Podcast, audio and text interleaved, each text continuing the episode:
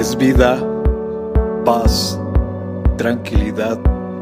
Les habla Hugo Fortes y esto es Palabra con Poder. Bienvenidos, este es el contenido de hoy.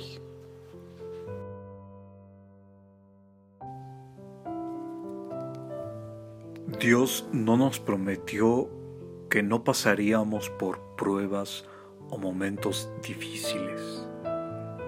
Pero lo que sí prometió es que estaría siempre con nosotros. Y yo lo creo. Y he aquí yo estoy con vosotros todos los días hasta el fin del mundo. Mateo capítulo 28, verso 20.